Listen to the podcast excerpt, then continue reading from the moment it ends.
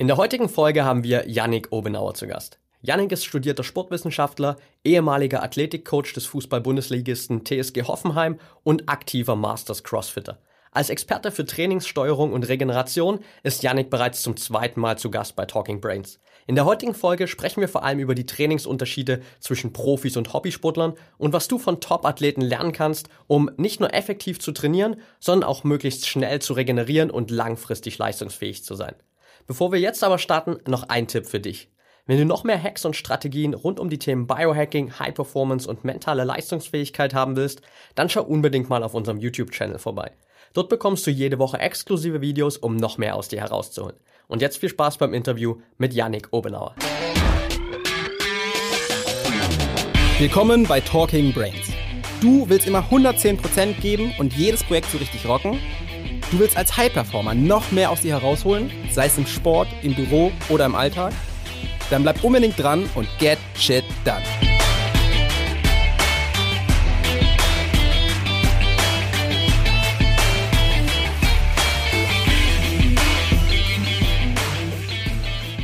Welcome back hier bei Talking Brains, heute mit Yannick Obenauer. Schön, dass du wieder da bist, Yannick.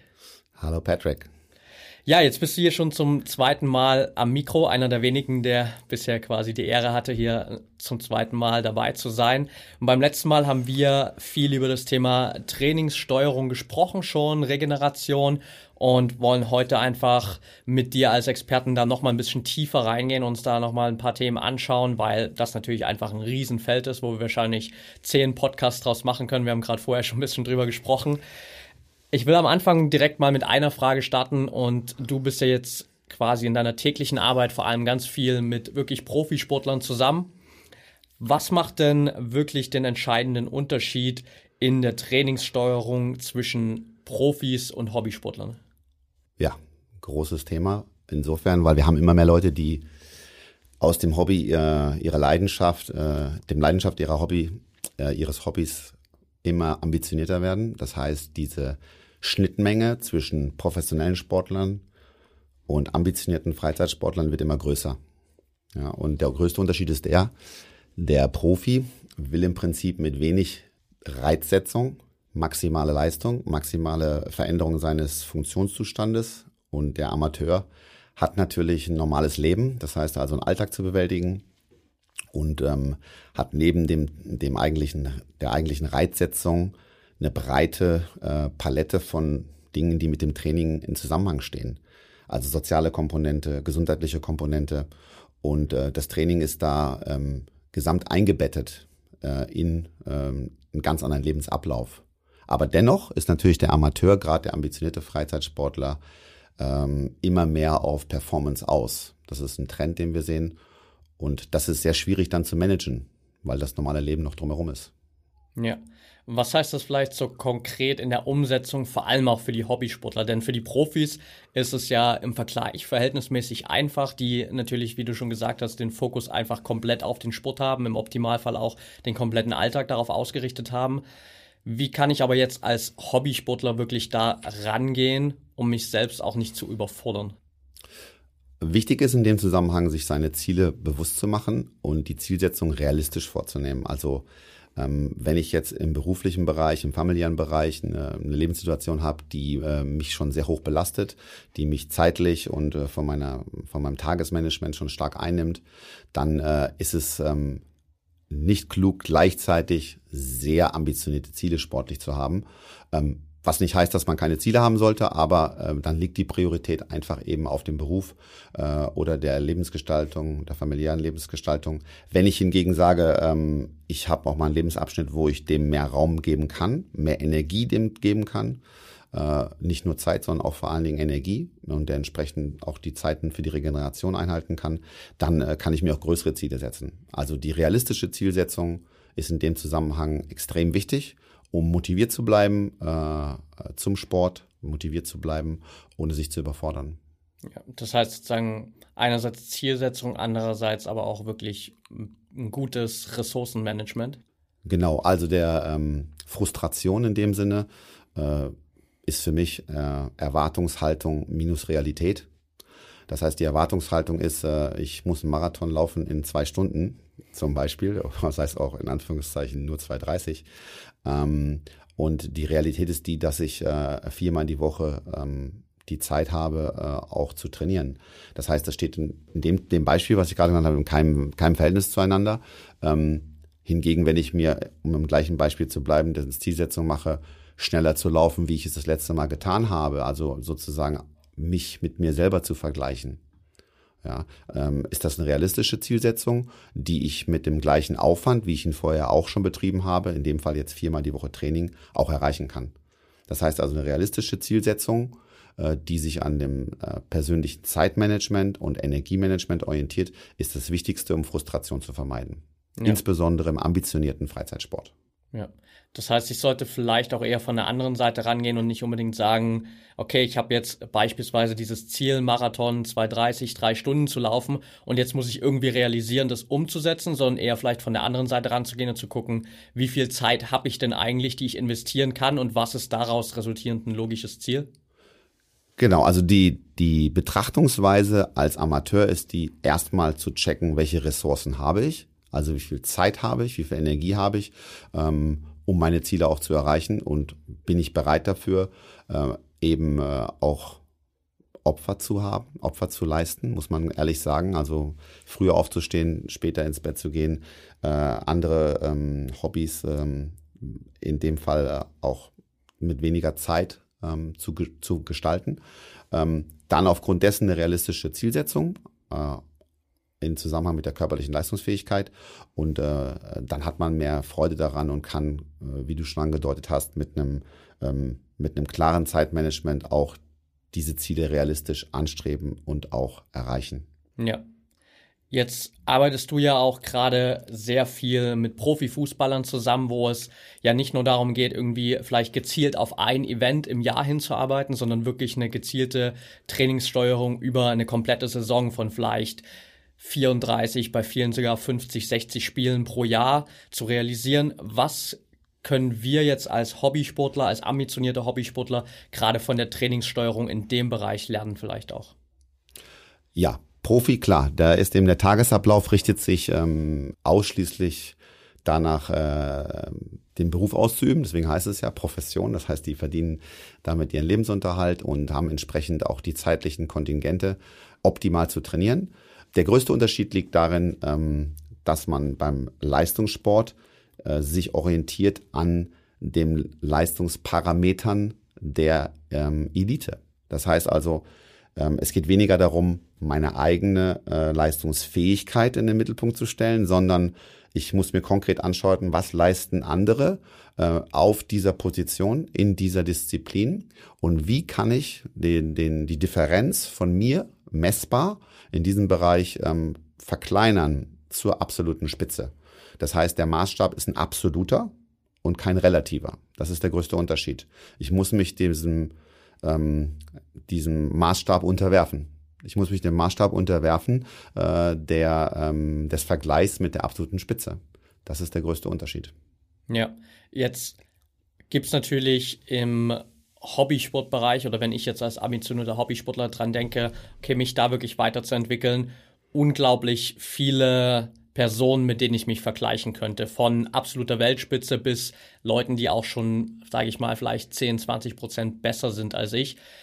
Was macht da für mich von der Betrachtungsweise her Sinn? Weil wahrscheinlich macht es natürlich wenig Sinn, wenn ich mich jetzt beispielsweise als jemand, der ein paar Mal in der Woche ein paar Gewichte stemmt und CrossFit macht, mich mit Matt Fraser zu vergleichen, so und das als Standard zu nehmen. Was ist da der beste Ansatz, um sich selbst auch nicht irgendwie in einen State zu bringen, wo man sich konstant mit jemandem vergleicht, der komplett absolut unerreichbar ist? Erstmal ein guter Coach, das ist das Wichtigste, weil der kann dich natürlich auch nochmal äh, reflektieren und ähm, kann schnell erkennen ähm, anhand von deinem Stärken-Schwächen-Profil, welche Ziele realistisch sind und wie schnell man diese Ziele auch erreichen kann. Also man braucht eine Reflexion von außen in dem Fall. Das kann ich auf jeden Fall ähm, äh, nahelegen, das zu tun, dass man sich von außen da auch mal in Anführungszeichen überprüfen lässt. Und äh, auf der anderen Seite, ähm, ja, sag mal, ein Zuwachs von 10 Prozent, 20 Prozent ist schnell möglich in den meisten Bereichen kann man sehr schnell 10, 20 Prozent äh, in einem Jahr an Leistungsfähigkeit hinzugewinnen, auch mit überschaubaren äh, äh Zeitaufwand. Aber wenn es dann halt, äh, diese Kurve nimmt ja einfach ab. Ja, also es ist letztendlich eine ganz normale ähm, ja, ein Verlauf, wo ich immer mehr Ressourcen reintun muss, um dann halt immer weniger an äh, Anpassungen zu bekommen. Das heißt, je geringer mein Leistungsvermögen ist, desto steiler ist meine Zuwachskurve. Ja, also sozusagen auch ein Riesenspaß dabei, indem ich einfach sage, ähm, wenn ich bestimmte Dinge noch nicht kann, kann ich sie eben mit relativ wenig Aufwand auch lernen. Und wenn ich sie nicht gut kann, kann ich sie mit relativ wenig Aufwand auch sehr, sehr viel verbessern. Aber in dem Moment, wo ich anfange, mich absolut zu vergleichen, das passiert ja meistens nicht, wenn man etwas noch nicht kann, sondern erst später. In dem Moment wird diese Kurve halt wesentlich flacher und da sollte man mit einem Coach einen realistischen äh, Rahmen festsetzen, äh, um motiviert zu bleiben, äh, seine Ziele zu erreichen. Ja. Was gibst du vielleicht auch deinen Spielern mit, um die Momente vielleicht besser zu verkraften, wo man so ein bisschen in diese Frustration reinkommt. Weil ich denke, auch im Profisportbereich ist es ja immer wieder so, dass ich halt merke, hey, okay, ich habe diesen Absolutvergleich, aber ich komme da vielleicht nicht so schnell ran, wie ich mir das vorgestellt habe, oder ich komme vielleicht gar nicht ran, weil ich vielleicht irgendwie mein eigenes Leistungspotenzial schon erreicht habe und äh, da nicht mehr drüber hinaus kann. Was empfiehlst du da auch den Leuten, mit denen du arbeitest, um so diese Frustration mal auszublenden und da gar nicht erst reinzukommen vielleicht? Äh, das eine ist, ähm, äh, diese ja, Effort-driven zu sein, das heißt, sich ähm, über Rituale, Abläufe ähm, regelmäßig einen Trainingsprozess zu unterziehen, ähm, das auch für sich selber zu ähm, achten, also sich selber da auch den Raum zu geben, zu sagen, ich arbeite kontinuierlich an dem und dem Bereich ähm, und bin nicht direkt in der Erwartung, dass es besser werden muss. Also sozusagen der Fokus liegt dann erstmal darauf, ähm, regelmäßig bestimmte Dinge zu tun, ohne unmittelbar die Erwartung zu haben, dass sich eben im Außen eine Veränderung zeigt. Ja, das habe ich, ähm, als, damit habe ich sehr, sehr gute Erfahrungen gemacht, weil äh, so ein Leistungszuwachs äh, oder auch eine Veränderung von so einem äh, biologischen System, sage ich mal, die verläuft nicht linear. Und das ist ganz wichtig zu verstehen, ähm, weil äh, das kann sein, du investierst in etwas drei, vier, fünf, sechs, sieben Monate und du siehst nur sehr, sehr wenig oder gar keinen Fortschritt. Vielleicht wird sogar das Funktionsniveau schlechter, weil du müd, ermüdet bist permanent. Äh, und auf einmal macht's Klick und du hast, ähm, äh, du kannst etwas, was du vorher nicht konntest. Ja, das heißt, es ist eben nicht ein linearer Verlauf äh, von, äh, von Anpassungen, sondern der verläuft in Wellen, in kurvenförmigen Abläufen, äh, die von so vielen Faktoren abhängen, ähm, natürlich Regeneration, natürlich Gesamtbelastung, weil du machst ja verschiedene Dinge parallel, ähm, dass es wichtig ist, sich auf den Prozess zu fokussieren, auf den Prozess und vor allen Dingen auf die Energie äh, und das positive Mindset in diesem Prozess. Das ist wahrscheinlich das Wichtigste, ähm, sowohl im, im, Profisport als auch im, im, äh, im ambitionierten Freizeitsport oder Gesundheitssport, egal wie man es nennt.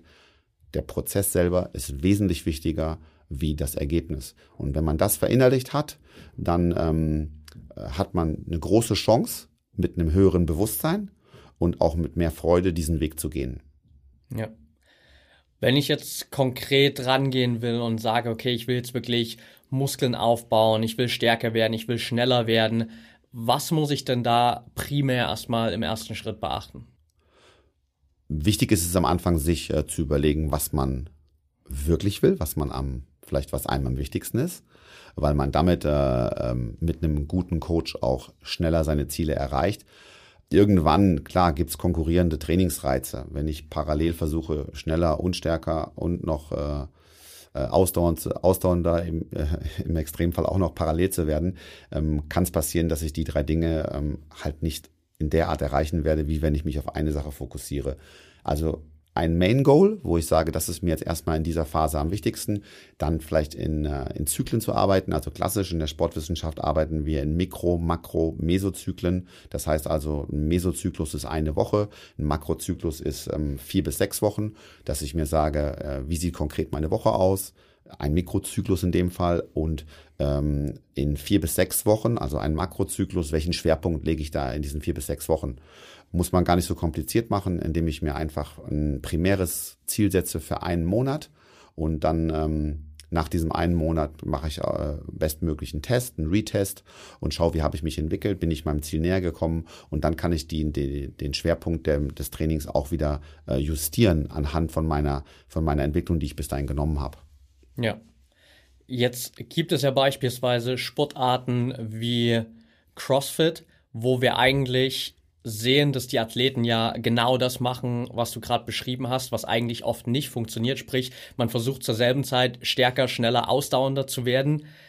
Ist das, was da eigentlich die ganze Zeit abläuft, eher kontraproduktiv oder gibt es Herangehensweisen, um das wirklich alles auch parallel zu realisieren? Weil man sieht ja schon, gerade wenn man sich jetzt zum Beispiel die Athleten bei den Games anschaut, dass das Niveau einfach von Jahr zu Jahr extrem zunimmt.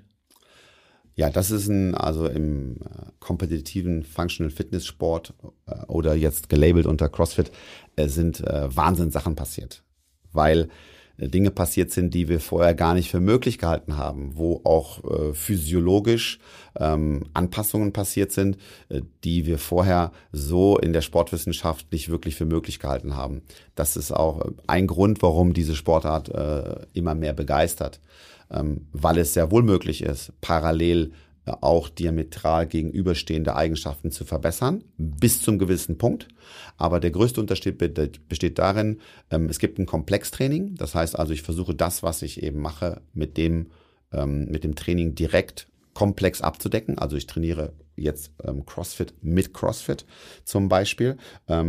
Und es gibt ein Komplementärtraining, äh, wo ich im Prinzip ähm, Komponententraining, Komponent, Komponententraining, wo ich im Prinzip eine einzelne Komponente rausziehe, diese Komponente dann ähm, schrittweise systematisch verbessere und dann wieder reintegrieren ins System. Und die Athleten, von denen du gerade gesprochen hast, ab einem gewissen höheren Leistungsvermögen wird natürlich das Jahr periodisiert. Das heißt, die werden immer alles trainieren, das ist richtig, aber die werden klare Schwerpunkte haben, wo sie im Schwerpunkt ihre Ausdauer, im Schwerpunkt ihre Skills, im Schwerpunkt ihre, ihre Kraftwerte verbessern und entsprechend dessen ähm, die, die Trainingszeit äh, und die Inhalte so gestalten, um dieses Primärziel in diesem Makrozyklus zu erreichen. Also das heißt, es gibt eine Periodisierung, die sehr wohl unterschiedliche Fähigkeiten im Schwerpunkt ähm, äh, versucht zu realisieren und nicht alles auf einmal gleich wichtig und gleich viel. Ja. Wenn ich jetzt mir konkret ein Beispiel rausnehme und wirklich mich mal so auf die Basics konzentriere, beispielsweise ich sage, okay, mein Ziel ist jetzt wirklich als Person erstmal stärker zu werden.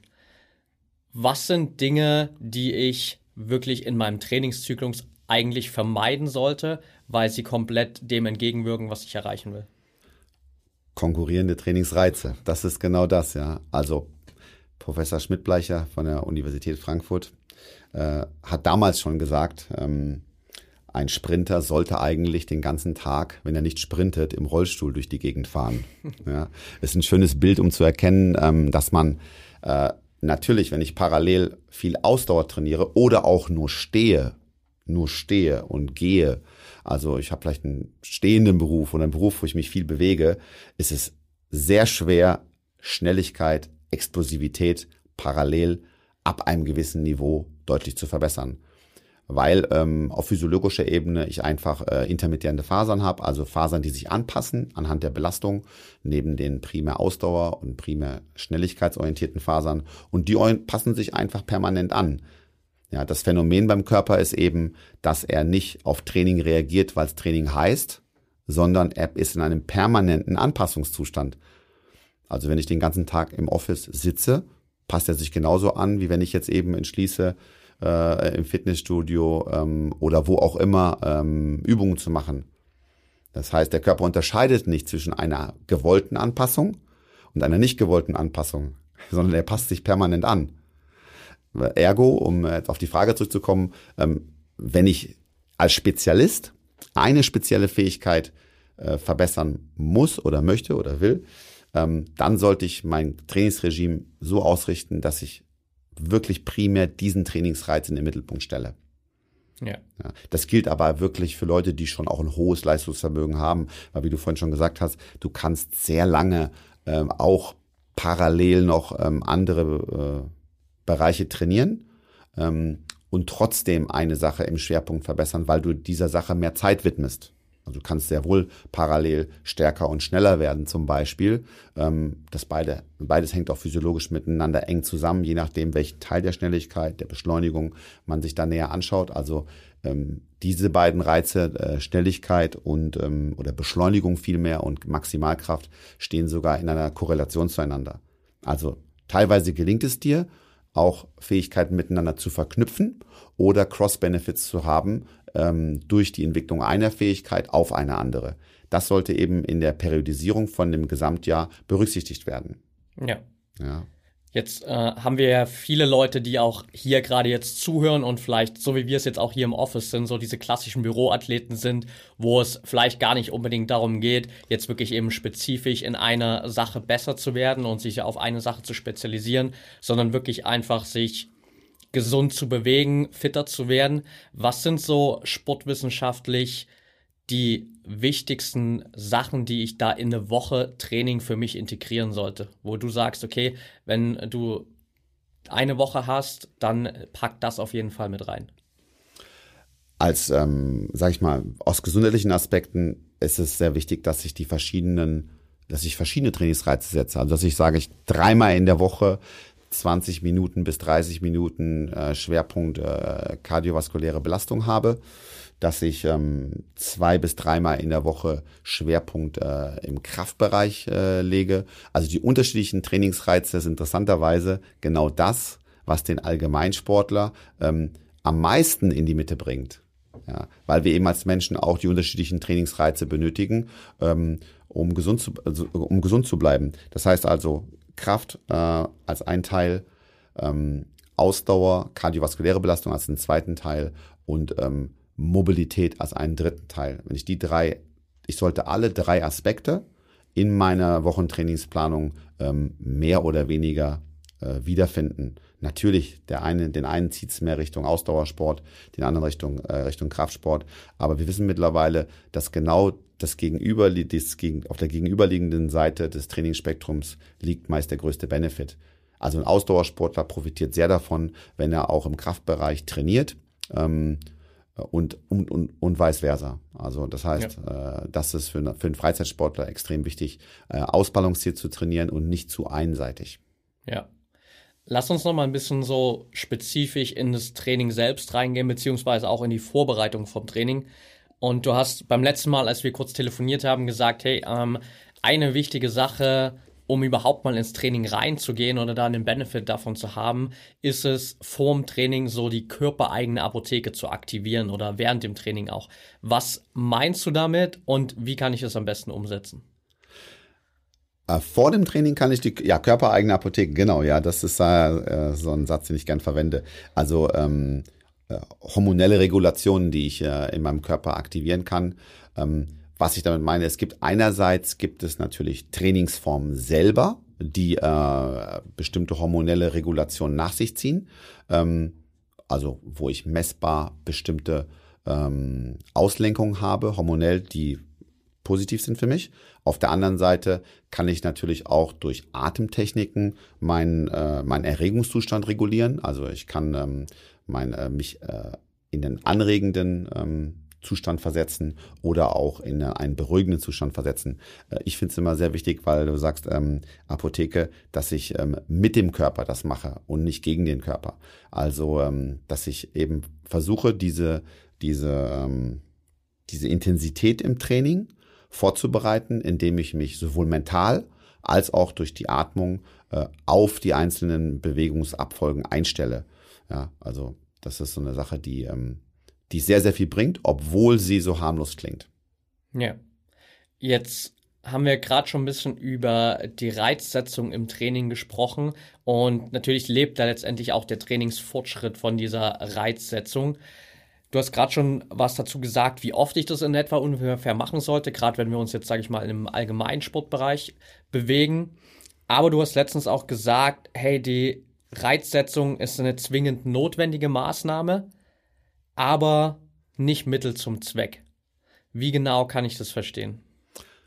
Ja, das ist, äh, das greift so ein bisschen darauf zurück, was wir vorhin sagten, dass ich, ähm, äh, wenn ich einen Trainingsreiz nicht mehr setze, dann habe ich eine, äh, eine Deadaption. Das heißt, der Körper, äh, das Funktionsniveau reguliert sich wieder, ähm, wieder zurück in die andere Richtung. Es geht sehr schnell. Also wir wissen mittlerweile oder auch, äh, man kann das auch selber mal aus der eigenen Erfahrung, wenn man Gips getragen hat, tragen musste, der weiß, wie schnell auch ein Muskel stark atrophieren kann oder äh, wenn man ein Gelenk ähm, für eine gewisse Zeit äh, immobilisiert, wie schwer es ist, die volle, die volle Mobilität wiederherzustellen. Das heißt, ähm, diese Anpassung, die permanent erfolgt, äh, erfolgt eben leider in Anführungszeichen nicht nur in die gewünschte Richtung, sondern auch in die unerwünschte. Das heißt also, der Leistungssportler und auch der Freizeitsportler, wenn er die Reizsetzung nicht mehr durchführt, geht das Funktionsniveau runter. Schon nach acht, neun Tagen lässt die maximale Sauerstoffaufnahme beispielsweise nach.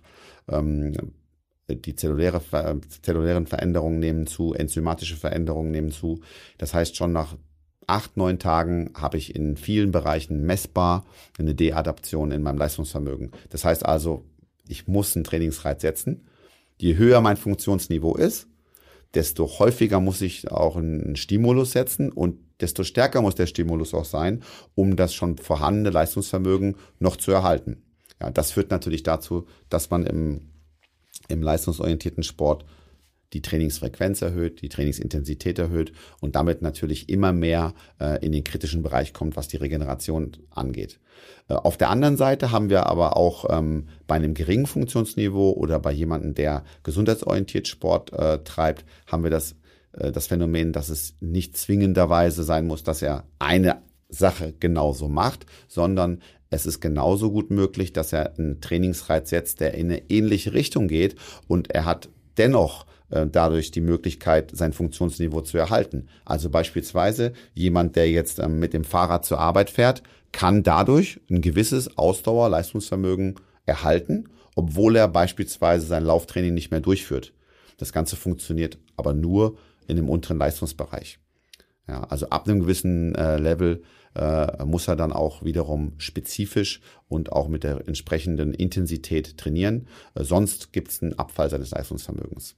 Ja. ja. Jetzt gibt es natürlich auch viele verschiedene Meinungen darüber, hey, wie viel muss ich eigentlich pro Woche beispielsweise trainieren oder wie viel, wie lang muss eigentlich eine Trainingseinheit sein, damit ich einen Benefit davon habe und Sicherlich gibt es ja wahrscheinlich klar vom Niveau einfach her Unterschiede. Was will ich am Ende davon heraushaben?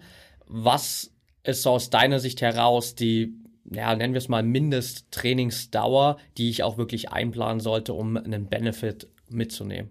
Also wenn jemand anfängt, am Tag 20 Minuten zu trainieren, ist das auf jeden Fall ein guter Fortschritt.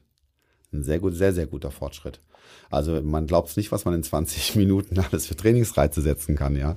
Also ähm, ich finde es manchmal ein bisschen lächerlich, wenn man das dann zu sehr reduziert. Manche Leute sagen, naja, in äh, fünf Minuten am Tag, drei Minuten irgendwann ist es dann bei Null angekommen. Aber ich sag ähm, realistisch äh, bei richtigen Inhalten und bei der Bereitschaft auch die notwendige Intensität zu erzeugen. Das ist ein ganz wichtiger Faktor. Kann ich mit 20 Minuten einen richtig guten Trainingsreiz setzen, der auf jeden Fall ausreichend ist, äh, um das Funktionsniveau richtig zu fordern. Ja. Wichtig dabei ist, nicht die Trainingsreize miteinander vermischen. Also von der Dauermethode, die auf Länge angelegt ist, ähm, nehme ich dann die Intensität, nehme ich die mittlere bis niedrige und von der Intensitätsmethode nehme ich dann die Dauer, nehme ich die kurze. Ja. ja. Also das ist das, was man leider sehr häufig im Fitnessstudio sieht. Das heißt also, ich bediene mich bei den zwei unterschiedlichen Systemen und äh, nehme mir dann daraus, was mir halt besser passt. Ähm, die Folge davon ist, dass ich gar keine Anpassung mehr habe. Also wenn ich kurz trainiere, dann muss ich eine gewisse Intensität erzeugen. Äh, und wenn ich länger trainiere, mit einer längeren Dauer, äh, dann ist, kann natürlich die Intensität auch geringer sein, weil ich andere Anpassungen habe.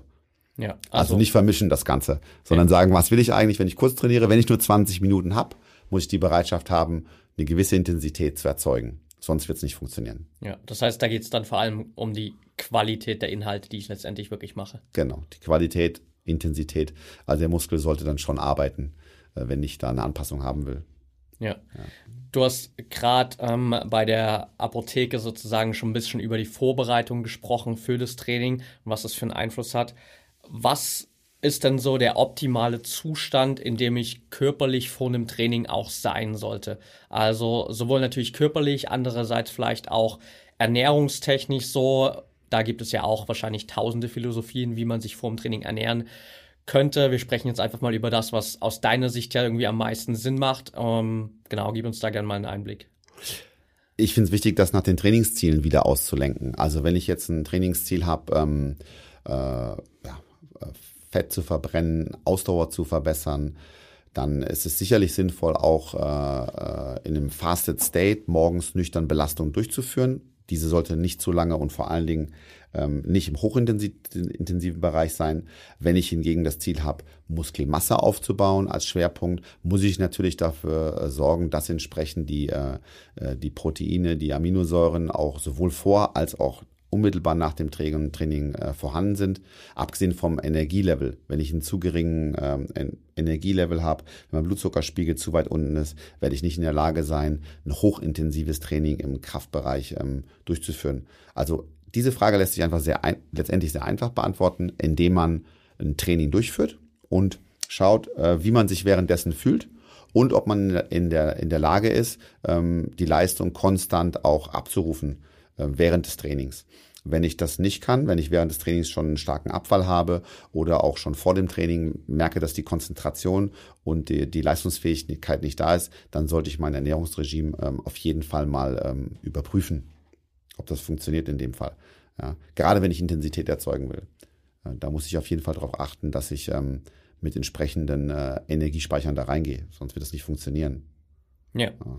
Was sind denn langfristig gesehen die Benefits davon, wenn ich wirklich in diesem Fasted State drin bin. Wir haben gerade vor dem Interview schon ein bisschen drüber gesprochen und ich finde das super spannend, weil wir ziemlich viele Leute bei uns hier im Office auch haben, die einfach quasi intermittierendes Fasten machen. Ich selbst eigentlich auch das wirklich sieben Tage die Woche durchziehe und natürlich dann auch morgens oft auf nüchternen Magen trainiere. Was sind so die Auswirkungen davon, wenn ich das wirklich langfristig adaptiere? Einerseits natürlich habe ich ähm, eine, eine erhöhte äh, Fettsäurenoxidation, weil meine Glykogenspeicher mehr oder weniger entleert sind. Das heißt also, ich habe äh, eine verstärkte ähm, Freisetzung von Energie aus Fetten.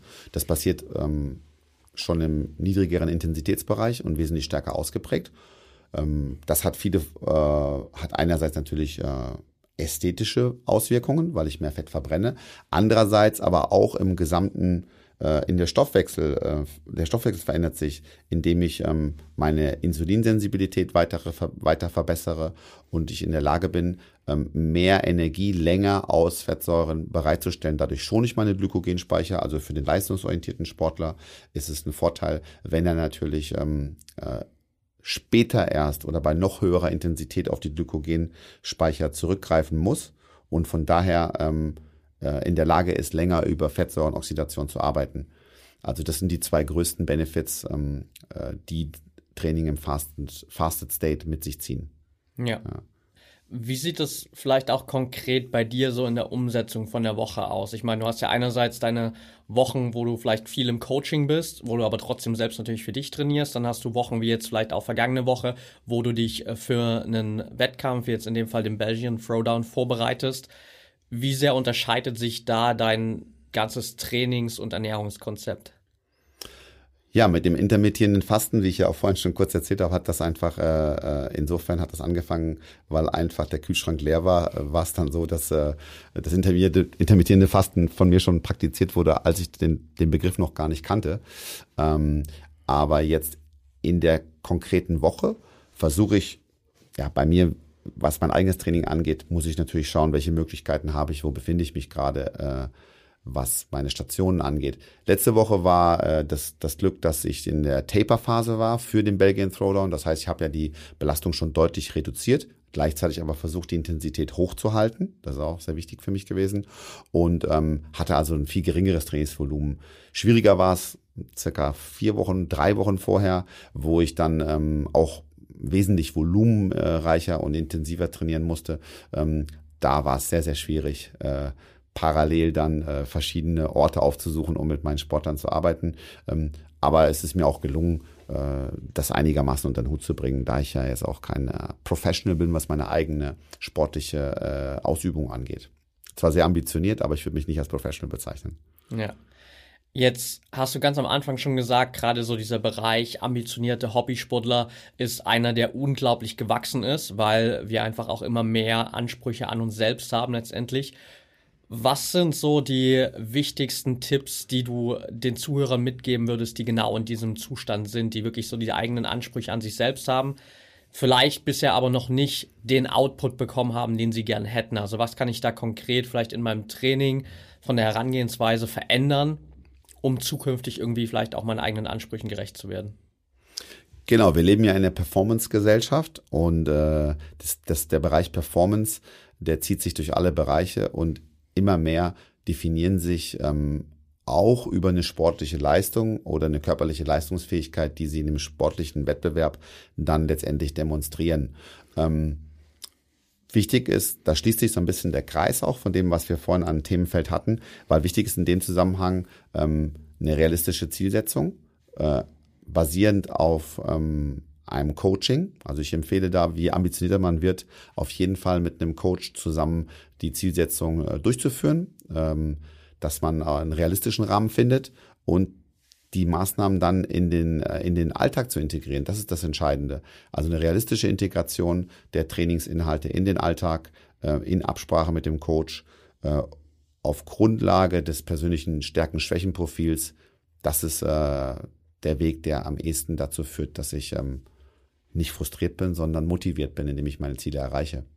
Ja, Perfekt. Das ist, glaube ich, auch ein ziemlich guter Roundup. Eine Frage definitiv noch zum Schluss. Was sind deine persönlichen Ziele so für den Rest des Jahres? Dieses Jahr, ja, ich werde beim ähm, Istanbul Throwdown starten. Der ist im äh, September.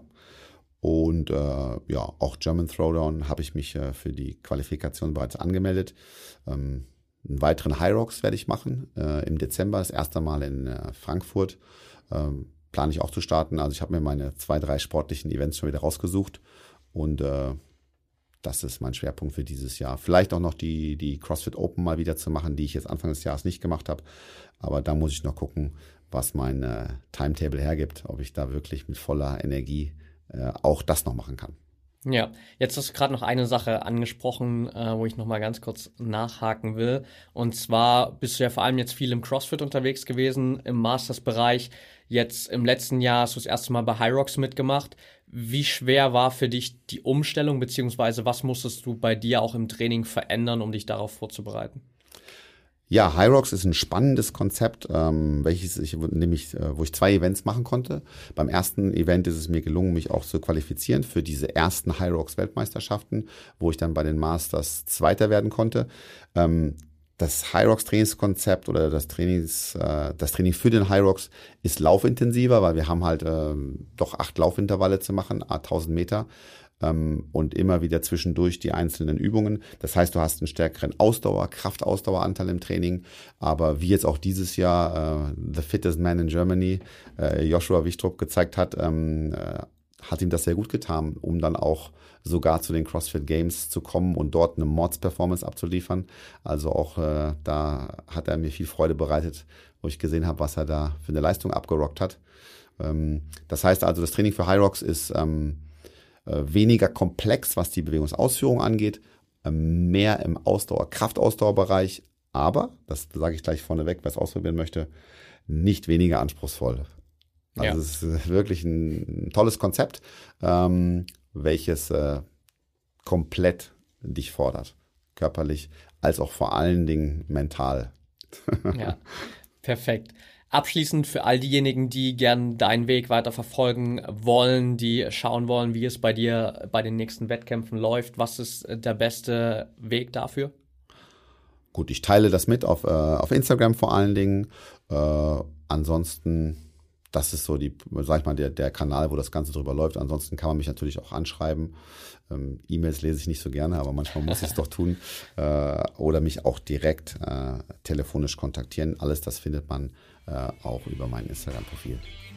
Perfekt, dann äh, packen wir das auf jeden Fall auch mit in die Show Notes. Da kann ja jeder nochmal reinschauen. Und dann danke ich dir auf jeden Fall schon mal für deine Zeit hier. Wir haben, glaube ich, noch ein ziemlich intensives äh, Programm vor uns hier gleich im Office mit dir. Von daher, ja, mega cool, dass du wieder da warst. Äh, vielen Dank für deinen Input und bis zum nächsten Mal. Danke euch.